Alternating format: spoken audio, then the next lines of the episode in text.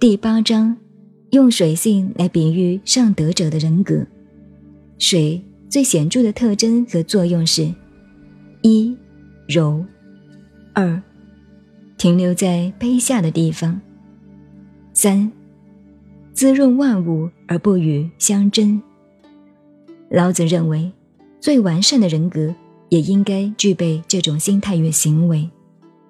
处众人之所恶，别人不愿意去的地方，他愿意去；别人不愿意做的事，他愿意做。他具有骆驼般的精神，坚韧负重，居卑忍辱。